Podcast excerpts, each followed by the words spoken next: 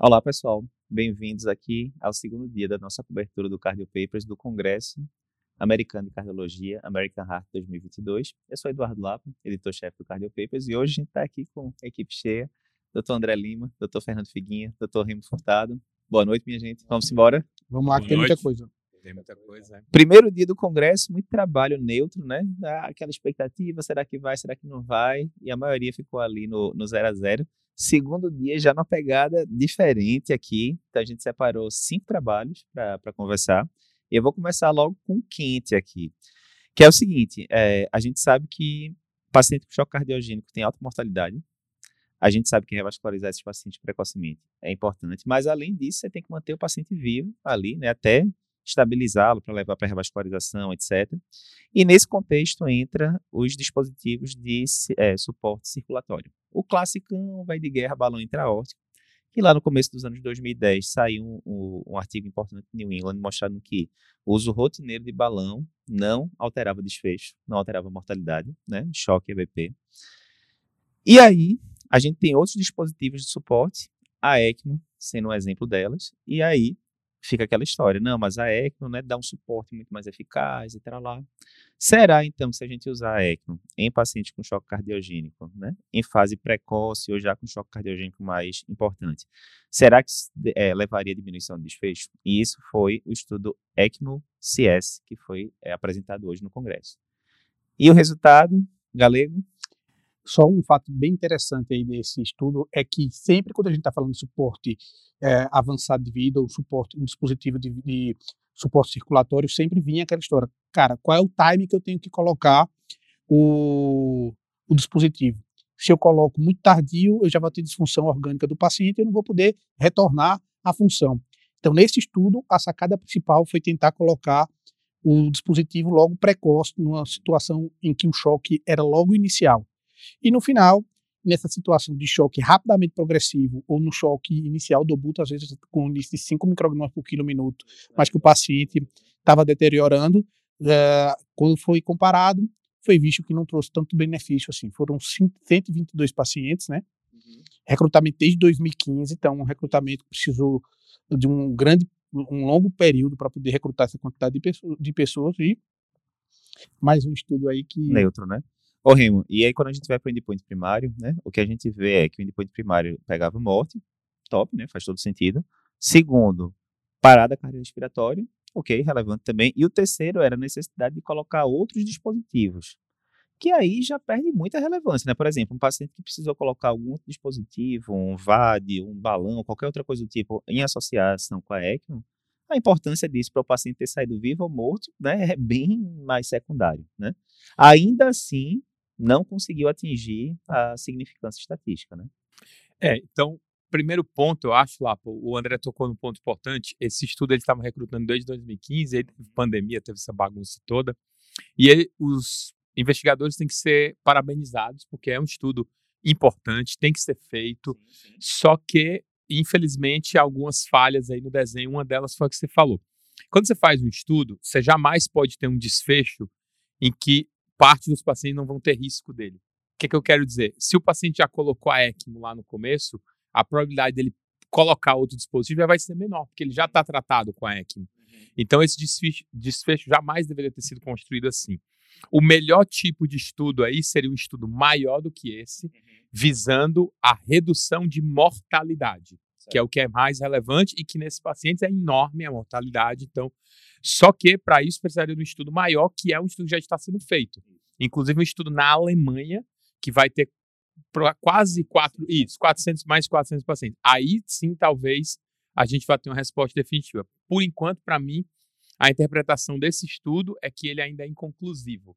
Ou seja, não dá para a gente saber se é eficaz ou não, mas por enquanto também não dá para a gente chegar e indicar em todo mundo, até porque é caro e tudo mais. Ah, e aí vem essa pergunta, né, Remo? Que a gente tem vários dispositivos, né? Impela, balão, ECMO, todos caros, né? O balão, coitado, é o mais baratinho ali de todos, mas os outros, Impela, ECMO, super caro. E quando a gente vai para os estudos, não tem evidência de diminuição de desfecho, né? E aí muita gente fala, não, mas é até antiético você randomizar um paciente assim. Como é antiético, minha gente? A gente não sabe se a coisa presta. Você tem que fazer os estudos para saber se é para fazer ou não, né? E sempre tem que a gente tem que analisar que às vezes você vai para a plausibilidade biológica de tentar dar mais fluxo para aquele paciente, para tentar evitar a disfunção orgânica, mas tem que lembrar que esses dispositivos são invasivos, precisam de anticoagulação plena, precisam de um suporte, e muitas vezes esse paciente até consegue escapar do choque, mas ele vai ter outro problema e vai ter a, a pode evoluir para óbito por outro problema, como sangramento, infecção, isquemia de membros. Então, é, é, o contexto tem que ser é, avaliado, porque o tratamento também não pode trazer o desfecho final. Mas aí cabe mais estudos, e aí vamos aguardar esse estudo alemão aí que vai trazer mais informações. Eu acho que o, o grande, a grande coisa é essa, né? Tudo tem que ser testado eficazmente. Você não pode simplesmente dizer, ah, como a gente fazia na época da residência, não, passei o balão aqui, pô, a pressão estava lá embaixo, melhorou, consegui baixar na hora sim. Mas isso aí, tudinho, vai se refletir em melhor desfecho clínico, né? E tem um viés também da avaliação, né? O que deu bem, você marca, você grava. Exatamente. O que deu ruim, você Aí você fala, ah, não, o paciente era muito grave, né? Era muito aí grave. você ver, né? A gente já colocou meio tardio e tal, né? Aquela então coisa. você vai ficar explicando. Então, Exatamente. esse, esse é o cenário que tem, sempre tem que estar tendo cuidado e a ciência vem para justamente trazer essa, essa definição. Moral da história, mais um trabalho neutro que não mostrou vantagem em suporte eh, mecânico circulatório, né? Importante isso. Próximo trabalho agora, ou aqui é controvérsia, vamos aqui. CTS AMI, o estudo da erva chinesa. Vamos lá aqui, né?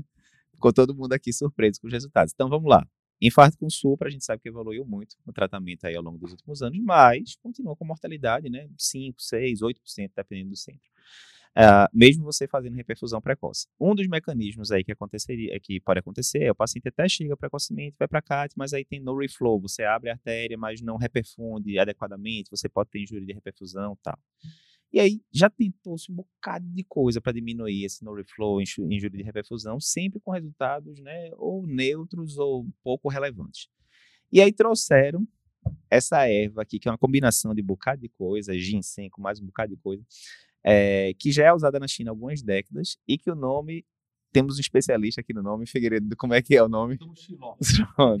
Ele treinou o dia inteiro para poder falar aqui no podcast o nome. Mas é uma coisa interessante, porque é uma medicação da medicina chinesa que a gente observa que eles têm uma experiência muito grande, tanto que eles acreditavam tanto que fizeram um recrutamento aí, que Lapa vai comentar mais sobre o estudo. Então, Mas- a base, né, galera, para não dizer que fizeram um estudo de fase 3 assim do nada, né? Não, já tinha estudos menores mostrando que ele poderia ter ali um, um benefício em redução de no reflow. Então, essa era a base meio que fisiopatológica e tal, né? Então, não, vamos testar no estudo fase 3 para ver se diminui desfecho. E né? o mecanismo total, ah, não se sabe ainda qual é o- esse mecanismo total. Acredita-se que ele pode ter uma proteção ali no miocárdio, um- de antiapoptose, mas ninguém sabe. O que sabe é que Mas que a gente sabe também, por exemplo, ninguém Que não sabe precisa. perfeitamente o mecanismo da glifosina nascer, mas né, os estudos foram É, mostrando mostra que funcionava, né? Só para defender aqui também. Beleza. E a pergunta era o seguinte: se você pega paciente com infarto com sopro nas primeiras 24 horas de evolução, que estão sendo reperfundidos e tal, é, e você faz num grupo placebo, no outro grupo o Então, Chilo. Tom Chiló, obrigado, meu tradutor oficial. É, será que isso vai reduzir endpoint primário, que era morte cardiovascular, reinfarto, AVC, necessidade de revasque de emergência, é o, o MACE ali tradicional que a gente continua, que a gente costuma usar. 3.777 pacientes, não foi um estudo pequeno, de forma alguma, e reduziu sim o endpoint primário em 36%, isso no, no follow-up de 30 dias, havendo diminuição de morte, de infarto, arritmias malignas, não mudou AVC, mas assim, morte, inclusive morte. E que beleza, ó, não aumentou efeitos colaterais relevantes como sangramento. Poderia ter aumentado, né? E agora vem o seguinte, e aí, Tonchiló para todo mundo segunda-feira, como é que é o meio de campo? O que é que vocês acham? Então, a questão primeiro é a população que eles estudaram é basicamente a população chinesa. Certo. Não eram quase 4 mil pacientes, mas todos chineses, que a gente sabe que tem algumas particularidades. Então, primeira coisa, tem que ver se consegue realmente extrapolar esse, essa evidência e benefício em outras populações.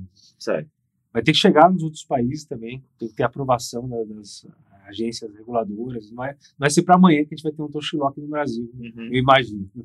E assim, uma medicação que até o resultado eu achei até bom demais para ser verdade, a gente precisa olhar. Isso. Não, pode ser que seja, mas se você pegar o Curie, quando, qual foi o- o- a redução de risco relativo quando colo- colocou o clopidogrel? Acho que 21%, cara, 36% de redução, e com Em cima já de tudo que Em cima de tudo. tal, né? mais a medicação chi- Tom Xiló. o Tom Xiló tá aí. Eu acho que vai ser uma das temáticas que a gente vai lembrar desse congresso em Sim. 2022 dessa medicação e vai ter, eu acho que vão ocorrer aí vários outros estudos que tem mais detalhes que a gente só precisa ah, tecer mais observações quando saírem os, o, o paper mesmo. Exato. Eu acho assim, é, é muito interessante você ter a oportunidade de colocar essas medicinas tradicionais e complementares sob a, o escopo de uma avaliação rigorosa, de evidência, estudo randomizado, plus cego. Isso é muito bem-vindo. Porém, antes da gente entrar nessa empolgação, que eu acho que todo mundo ficou empolgado, é um resultado empolgante. Até pelo nome, né? até pelo nome. que só o Figuinha consegue É. É, a gente precisa realmente, André, ver o paper. Por quê? Porque alguns detalhes do desenho do estudo você só vai saber no manuscrito, no paper, quando tiver aceito e tudo. Então a gente precisa realmente ver com calma, mas é algo a ser estudado, algo a ser realmente visto aí. Não, e lembrando que para quem. Ah, muitas pessoas vão dizer, olha, eu não quero nem saber, esse negócio tá muito estranho. Então, mas veja, a aspirina vem da casca do salgueiro, as glifosinas vêm da casca da macieira, tal. Então, assim, né, tem muita coisa, muita medicação que a gente usa no dia a dia que veio aí, né, de, de elementos maioria, né? naturais, etc. Exatamente. A- né? provavelmente a, a maioria das, das- do- dos fármacos eles vieram de estruturas como essa. E, e que a gente passou a tarde justamente pesquisando o que era. A gente sabe que é uma. Há ah, controvérsias, né, a gente ainda não sabe direito o que vem, né? Mas a gente sabe que vem várias, algumas ervas, vem Ginseng, né? ginseng. Então, a, a, é, um, é um fato interessante. Eu acho que quando sair, com certeza, a gente vai ter aí um, um- um clube de revista falando sobre ah, esse estudo. Beleza, mas assim, eu acho que todos concordam que vai precisar de outros estudos para a gente ver, né? E, e ver se isso aí é validado, principalmente em outras etnias. De fato, essa parte da etnia é muito relevante. Dando exemplos, a gente sabe que, por exemplo, novos anticoagulantes, como é na população oriental, o pessoal usa dose mais baixa, porque a metabolização é diferente. Então, de fato, não é uma coisa que é simplesmente transponível, né? É interessante a gente saber, sim. Beleza. Próximo trabalho, esse aqui a gente vai ver rapidinho, né? Qual o segundo melhor enxerto para você usar na revascularização miocárdica cirúrgica? A gente sabe que mamária DA, né? Muito mamária esquerda, muito bem consolidada aí nas últimas décadas, né? Tem que usar mamária, né? Na mamária na DA. E tem a dúvida do segundo enxerto. Seria melhor safena? Provavelmente não, né? A gente sabe que a patência a longo prazo não é boa. Seria mamária direita? É um bom enxerto, mas o Galego estava lembrando, tem todas aquelas complicações de aumento de mediastinite. Quem já viu um caso de mediastinite pós-operatório sabe que pode ser uma morbidade impressionantemente alta. É, enxerto radial e assim por diante. Esse trabalho é um segmento já de longo prazo, de 15 anos, no trabalho que comparou radial versus mamária direita, radial versus safena. E o nome do trabalho? Rapco. E a coronária, a, a- segunda coronária seria coronária direita ou qualquer outra coronária? A coronária, a, a circunflexa? Ah, ele bota lá as estatísticas, né? Tanto tinha uma percentagem alta de, de circunflexo. Agora não estou lembrando qual era a principal, se era circunflexo ou se era CD. Mas teve representação de vários outros eh, artérias nativas e era isso, eram essas três opções: ou radial, ou mamária, ou safena. Porque a, a nossa, a- na nossa a prática, a gente sempre imaginou que colocar uma mamária DA, beleza, tudo estava tudo certo. Agora a gente pensava, quantas vezes a gente falou de dupla mamária? Mamária, de- mamária esquerda para DA e uma mamária direita para outra para outro vaso. E aí? E, não, e lembrando que nos Estados Unidos, né, menos de 10% dos pacientes recebem enxerto radial. Ou seja, aqui no Brasil a gente vê muito pouco e nos Estados Unidos também é exceção da exceção, né? Mas beleza. O objetivo aí era ver o quê? Depois de 15 anos de segmento, tem pacientes que tinham mais de 20 anos de segmento, depois de 15 anos em média de segmento, se isso ia reduzir MACE ou não, e reduziu. Houve redução usando a radial, a favor da radial, 26% menos evento em relação à mamária direita, e 29% ev- menos evento em relação à safena, que a gente teve cerca de 600, 700 pacientes no total. Esse é o primeiro estudo a mostrar redução de desfecho com uso de radial, né, Remy? Você estava até comentando, né, Sim. que tem meta-análise sugerindo também diminuição de evento radial. Ô, Remy, explica, explica para os nossos ah, assinantes, quem está acompanhando aqui, o MACE, o que seria o MACE pra, e como é essa redução, a repercussão dessa redução. Esse endpoint, o que é que ele é, ele é constituído? É, na verdade, o MACE é uma sigla em inglês, quer dizer Major Adverse Cardiovascular Events. O grande problema desse, dessa sigla, André, é que não tem uma definição única. De- Cada um faz o que quer. Então, por exemplo, Tem estudo, o mais tradicional é morte cardiovascular, infarto ou AVC. Uhum. Mas tem estudo, os de revascularização usam muito morte por todas as causas, uhum. infarto, AVC ou nova necessidade de revascularização. Então é depende muito, por isso quando você olha essa sigla, toma muito cuidado e lê exatamente o que, é que a pessoa quis dizer. Outro ponto importante é quando a gente faz esse tipo de desfecho, por que, que a gente faz isso? Para poder ganhar poder estatístico, ou seja, para você ter mais números para comparar. E um N menor. Né? Exatamente. Pra... Exatamente. Só que aí, aí tem uma cilada também que você tem que tomar cuidado, que às vezes vai dizer assim, olha, esse remédio novo aqui reduz mês. Uhum. Quando você vai ver, o que é que de fato reduz? Revascularização. Uhum. Mas não reduz AVC, nem morte, nem, entendeu? Então, por isso que, inclusive, outras técnicas estatísticas estão sendo avaliadas, como o win ratio, outras aí, que podem tentar hierarquizar um pouquinho mais as coisas. Mas você tem que tomar muito cuidado quando você olhar o resultado para não cair naquele conto dizendo, não, esse remédio é espetacular. Mas no fundo, no fundo, ele reduz o quê? Necessidade de pôr um stent na circunflexa. Em relação a esse trial em si, para mim ele corrobora uma máxima que eu aprendi muito no INCO, vocês devem ter ouvido também, que é o seguinte, o melhor lugar para safena é a perna, né? Então, assim, o enxerto venoso é ruim, certo? O que me surpreendeu nesse estudo, eu vou confessar, é a superioridade sobre a torácica interna direita, que eu sempre acreditei ser um enxerto bom. Tem até um estudo, o WARD, foi que comparou diretamente mamária esquerda e mamária direita. E quando você conversa com os cirurgiões, é, todas essas questões de enxerto arterial é muito técnica dependente. Isso. Então, que esse é um grande problema, né? Exato. Porque aí o que acontece? Toda vez que sai estudo de cirurgia, é sempre a mesma coisa. O estudo foi negativo. Aí o cirurgião que gosta da daquela técnica fala: ah, isso é porque não botaram a galera que não sabia operar na jogada. Beleza. E aí, quando vem um estudo positivo como esse, aí o que, é que o pessoal fala? Ah, mas também só botaram os caras top de linha, isso é difícil de ser validado no ambiente normal do meu hospital, que a galera não tem uma mão tão experiente com radial, por exemplo. Mas tudo também depende do ponto de vista, porque quando a gente pensa na plausibilidade anatômica, a mamária direita ela tem um fluxo maior, ela vai lá, eu preciso só tirar um coto, não preciso tirar dois. Então, pela patência, e pela necessidade de revascularização, pode ser que seja até é, é, ela é mais plausível e no resultado a gente vai ver direitinho se isso não tem mais benefícios. Mas lembrando que na hora que eu tiro a, a segunda mamária, a artéria, a artéria torácica interna, você diminui a, vascular, a vascularização torácica e isso depois de uma cirurgia pode alterar a cicatrização, o paciente pode ter mais infecção e no final, se ele morre de infecção ou ele morre de infarto, ele morreu. Então, o, o problema é, é, justamente a gente analisar esse detalhe, né? Então, no estudo, a conclusão foi o que, lá? Diminuiu, né, radial, tanto em relação à mamária quanto em relação à safena, diminuiu o mês. De forma relevante, né, 26, 29%. A grande questão agora é essa, né? Nos serviços que vocês trabalham, o pessoal, ou trabalharam já, o pessoal usa muita radial? Eu vejo o pessoal usando muito pouco, na verdade, né? Depende do cirurgião. Não, é aquela velha história. Geral, digo, né? É, mas de forma geral, o de forma geral, o pessoal prefere o feijão com arroz, que é mamária para dar safena pro resto. Mas existem escolas de enxertos arteriais. No próprio INCO, a gente sabe do cirurgião lá, o professor Puig, que se aposentou, que ele gostava muito de enxerto arterial. Outro detalhe que eu aprendi muito com cirurgiões é que nessa questão é, do enxerto arterial, além da técnica do cirurgião e tudo, a própria biotipo do doente influi, a raça. Então, por exemplo, se você pegar no Japão, eles usam muito gastroepiploica, porque para o japonês, ah, o biotipo deles lá e tudo mais, é um enxerto muito bom, mas aqui no Brasil parece que não, não pegou muito. E uma vez lá no Incó estavam testando circunflexa da coxa, uhum. quer dizer, tirar uma artéria da coxa para colocar. Então, essa é uma área que vai ter muito desenvolvimento, mas a gente também tem que olhar essas particularidades aí. De toda forma, já é interessante, né? É perda de segmento mínima, várias centenas de pacientes acompanhados por mais de uma década, né?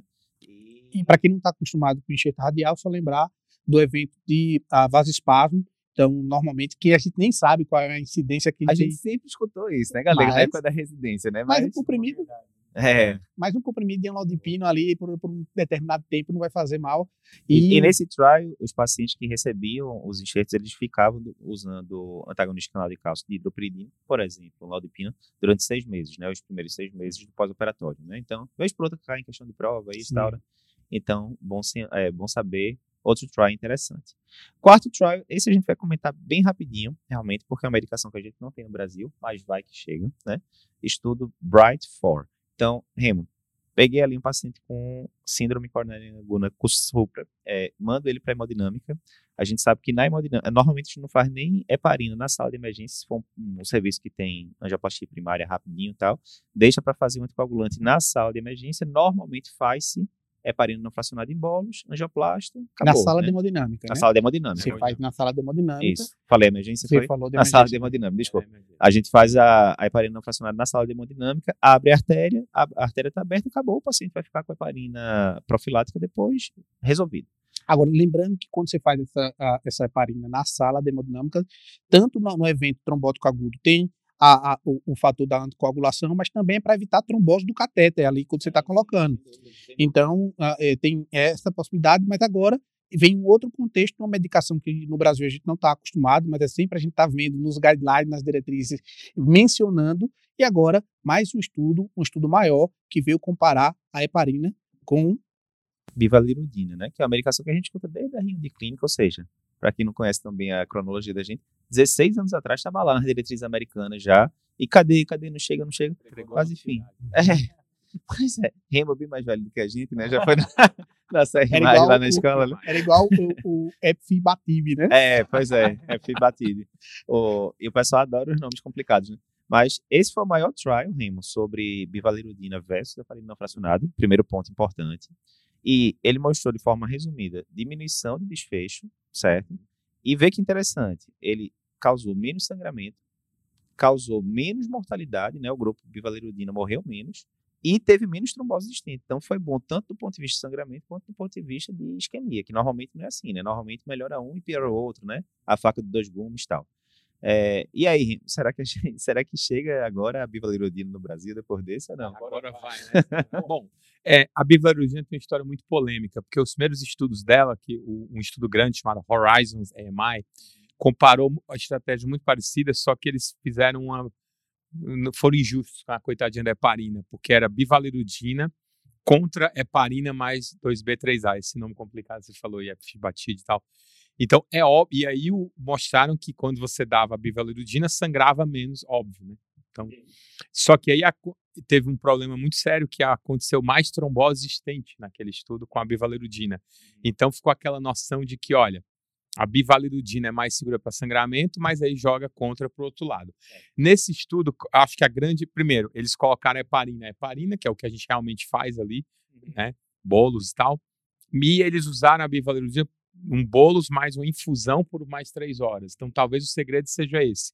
Talvez o segredo da questão é você anticoagular e anticoagular de uma maneira mais precisa, porque com isso você consegue evitar mais sangramento do que o bolos de heparina, que é uma anticoagulação muito súbita, muito rápida, e ao mesmo tempo diminui aquele efeito rebote que poderia dar evento isquêmico. Então, eu, eu achei o resultado bastante interessante. Agora, como você já falou, não tem no Brasil. Tá? A partir de amanhã vai mudar a prática clínica de alguém que está aqui assistindo a nossa, a nossa transmissão? Não vai, porque não tem no Brasil. Mas, de repente, chega e não sei, vamos aguardar. Né? Vou fazer um wrap-up depois aqui no final, depois do último trabalho, o que é que a gente muda aqui no Brasil, mas vamos lá. E por final, a gente teve análise de 5.7 anos do Ischemia Trial, né, chamado de Ischemia Stand. Todo mundo já escutou muita gente falando de isquemia aqui, mas só relembrando em um minuto, maior trial de coronariopatia crônica da história, pegava pacientes que tinham quadro sugestivo de, de coronariopatia, né, angina, etc., é, entre outros sintomas, e que tinham testes não invasivos com isquemia pelo menos moderada, né, esses pacientes, então, eram divididos em dois grupos. Um grupo ia para CAT, de cara, né, e revascularização, que seria a, a conduta normal é, preconizada pelos guidelines. E o outro grupo, que é o grupo conservador, ia geralmente para um angiotomo para descartar se não tinha lesão de tronco, alguma coisa do tipo. Se não tivesse, era mantido tratamento clínico, só ia para CAT e revas, que se a casa caísse, angina refratária, sintomas refratários, síndrome coronariana aguda, etc. No segmento pretendido originalmente, que foi de 3,2 anos, não teve diferença de desfecho, não diminuiu morte, não diminuiu infarto, né? teve uma tendência de diminuição de infarto, mas o endpoint primário foi neutro, não teve diferença de uma estratégia para outra. Será que se a gente aumentasse esse segmento, né? Para esse daqui vai acompanhar até 10 anos, na verdade.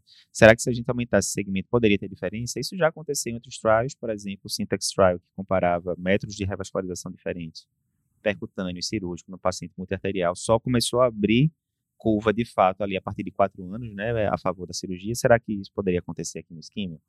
E aí a gente teve a, publica a, a apresentação, né, e publicação simultânea no Circulation, com follow-up de 5,7 anos. Eles conseguiram follow-up de mais de 90% dos pacientes, 4.825 pacientes, e o endpoint era, né, eles avaliaram mortalidade. Né? Então, tanto mortalidade geral, quanto mortalidade cardiovascular, quanto mortalidade não, morte não cardíaca. E o que é que se viu? Do principal endpoint, morte geral, igual. Não teve diferença, ponto final. Essa é a grande conclusão dessa avaliação de 5,7 anos. Lembrando que no trabalho de 3,2 anos, as curvas de mortalidade já eram muito superponíveis, né? já não se esperava realmente uma, uma diferença muito grande. Mas, na hora que foi se dividir entre morte cardiovascular e não cardiovascular, tem um negócio interessante. Porque a morte cardiovascular foi reduzida em 22% nos pacientes é, que foram para a estratégia invasiva, e esse benefício foi mais pronunciado nos pacientes multivasculares, faz sentido, sendo que a morte não cardiovascular foi maior no grupo invasivo, e a gente não sabe muito bem ainda, né, já tá, a gente ainda não leu o paper, mas a gente ainda não sabe muito bem por que, que esses pacientes morreram no final das contas.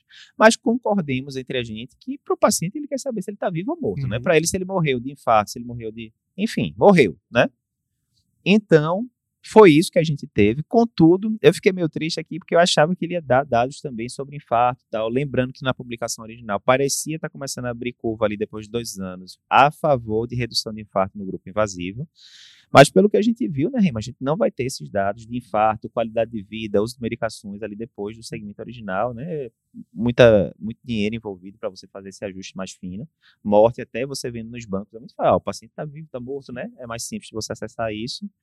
E, ah, e aí, decepcionou aí esse follow-up do esquema em relação à falsidade de dados? O que é que, você, o que, é que vocês acham aí sobre esse segmento? É, eu, eu acho que esse, esse follow-up estendido, em primeiro lugar, que ficou muito claro na apresentação que essa análise é uma análise preliminar. Uhum. Eles estão planejando essa análise até 10 anos. Então, vamos ver o que vai acontecer com 10 anos. Porque. Poderia acontecer tipo Stitch com cinco anos não teve diferença. Exatamente. Eu ia, eu ia lembrar. Aliás, duas coisas que eu ia lembrar, que eu me veio à cabeça quando você falou. Primeiro, que o Stitch foi um outro grande exemplo de que isso aconteceu. Não houve redução de mortalidade nos primeiros cinco anos, mas com 10 reduziu. E o segundo ponto que eu lembrar que, se eu não me engano, o Scheme é o estudo mais citado no Cardiopaper. Depois a gente põe aí no. A gente faz essa estatística aí no site. É, exatamente. Mas essa análise, o que, é que ela mostra? Que, assim, realmente, como você falou, primeiro vamos nos atentar ao desfecho primário da análise, que é o quê? Morte. Então, muda a mortalidade? Não, não muda. Então, tanto faz você revascularizar ou não, não mudou em nesse período. Vamos ver o de 10, o que é que dá. Em relação a essa diferença, é, em relação à questão de não capturar os desfechos não fatais, como se falou, a questão de isso, é, esse é um estudo, lembrando, de financiamento público, NIH, é, para você capturar desfechos não fatais, isso gera um custo, você precisa que as pessoas acompanhem o paciente, reportem os desfechos, é algo mais complexo. E o desfecho fatal, você consegue em bancos de dados, linkar em bancos de dados de, de mortalidade, enfim, nacionais, etc. Essa questão de reduzir morte não cardiovascular, é, cardiovascular, perdão, e aumentar não cardiovascular, é algo muito intrigante. A gente precisa olhar com muito detalhe que quais foram essas mortes mas isso me lembrou um pouco um estudo que eu acho que todo mundo também conhece, chamado DEPT Trial, em que houve algo parecido, e aí os caras olharam, a morte cardio, não cardiovascular aumentou e era por câncer, aí não tinha uma plausibilidade biológica, mas no caso do isquímia, o que pode ter acontecido é que o grupo que se reva, foi revascularizado, ele teve que tomar mais antiagregante, uhum. porque a principal forma de revascularização, com certeza, é a percutânea. Será que esse antiagregante em excesso não deu mais sangramento? É uma possibilidade. Mas a gente precisa ver essas causas de morte, o que é que aconteceu. Quando a pessoa opera, ela pode morrer de infecção pós-operatória, que seria uma morte não cardiovascular. Quando a pessoa faz um, um, um, é, uma cirurgia, ela também pode morrer de sangramento. Então, tem uma série de questões aí que a gente precisa olhar, mas de qualquer maneira, a conclusão final é que continua sem benefício de mortalidade a revascularização rotineira no paciente com isquemia. E a dúvida é que a curva poderia abrir, os desfechos não vai ter do infarto, é, do desfecho aí, não fatal. É, né, do... Exato. Olá, quantos, quantos uh, indivíduos foram aí uh, randomizados nesse estudo? Ah, o estudo original era 5.200 e pouco. Nesse segmento de 5,7 anos, ficou 4.825 pacientes, ou seja, mais de 90%. Né, a perda de segmento foi pequena, realmente. E lembrando que dos pacientes que foram revascularizados, né, do grupo invasivo, né, que ia para a revascularização rotineira, 75, quase 80% das revascularizações eram percutâneas. Sim. Então, predominantemente, era revascularização através de estente. Né? Então, vamos generalizar: três terços, é, três quartos percutâneo e um quarto cirúrgico. Né? Então, Lembrando também que tem crossover, uma grande quantidade de pacientes do grupo conservador terminou migrando depois para o grupo né, de revascularização. Isso é previsível em, em estudos da crônica, né? O que a gente está avaliando lá é a né? estratégia né? inicial. É, estratégia inicial não quer dizer que daqui a um ano o paciente não possa fazer um síndrome coronariano agudo e você tem que mandar para cá, te revascularizar. Isso está previsto, né? Mas mais uma vez, eu acho que dá aquela tranquilidade, né? Que quando a gente via lá na residência, tá, um paciente, ah, paciente aqui com acintilo com 15% de de, isquemia, meu amigo, vamos mandar para cá correndo, a CAT arterial, meu amigo, esse paciente tem que entrar na prioridade absoluta, e às vezes o paciente estava ali com angina CSS1, tá lá, né? Então, eu acho que ele dá muita tranquilidade em relação a essa questão da mortalidade. Meu amigo, passaram-se aqui quase seis anos e não, não teve diferença mortalidade.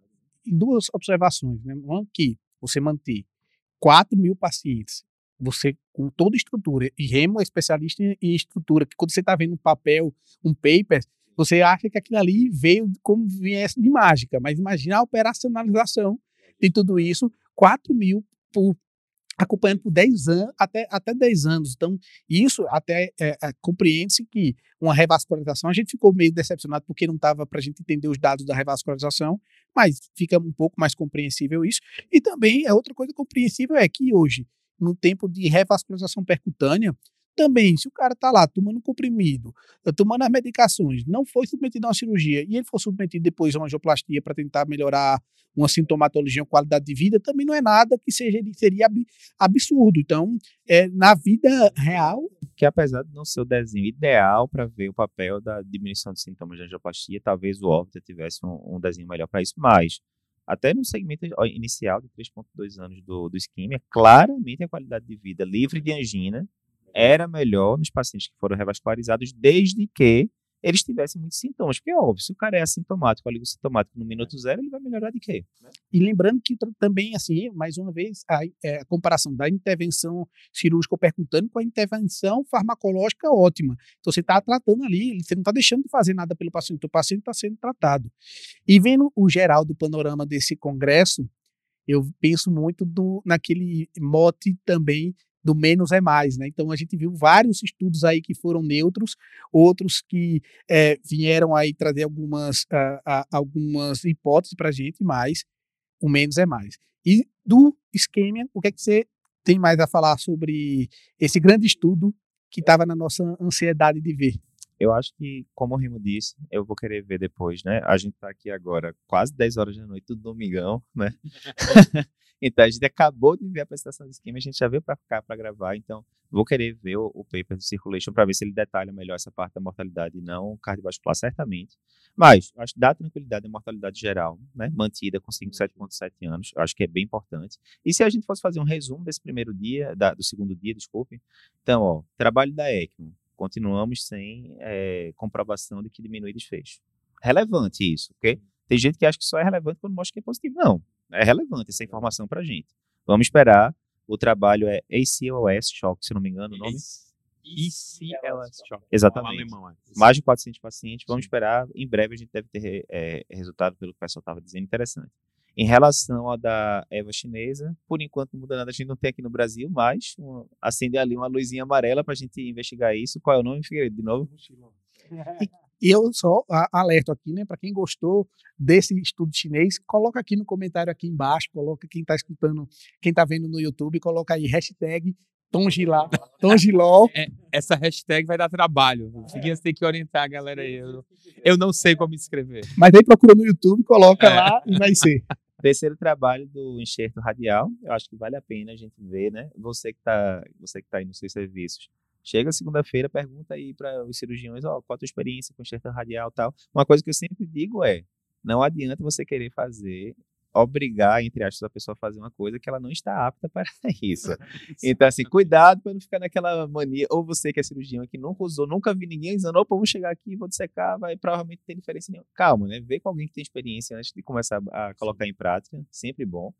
Estudo Bright 4, que mostrou que a bivalirudina foi melhor do que a parina fracionada na síndrome com supra, também não muda a nossa conduta semana que vem, porque a gente não tem é, bivalirudina aqui e o, a, o segmento prolongado do isquímia, dando tranquilidade em relação a não haver diferença em mortalidade geral no cenário do paciente do isquímia, cenário grave. Lembrando que pacientes com disfunção de VE relevante eram excluídos, pacientes com lesão de tronco eram excluídos.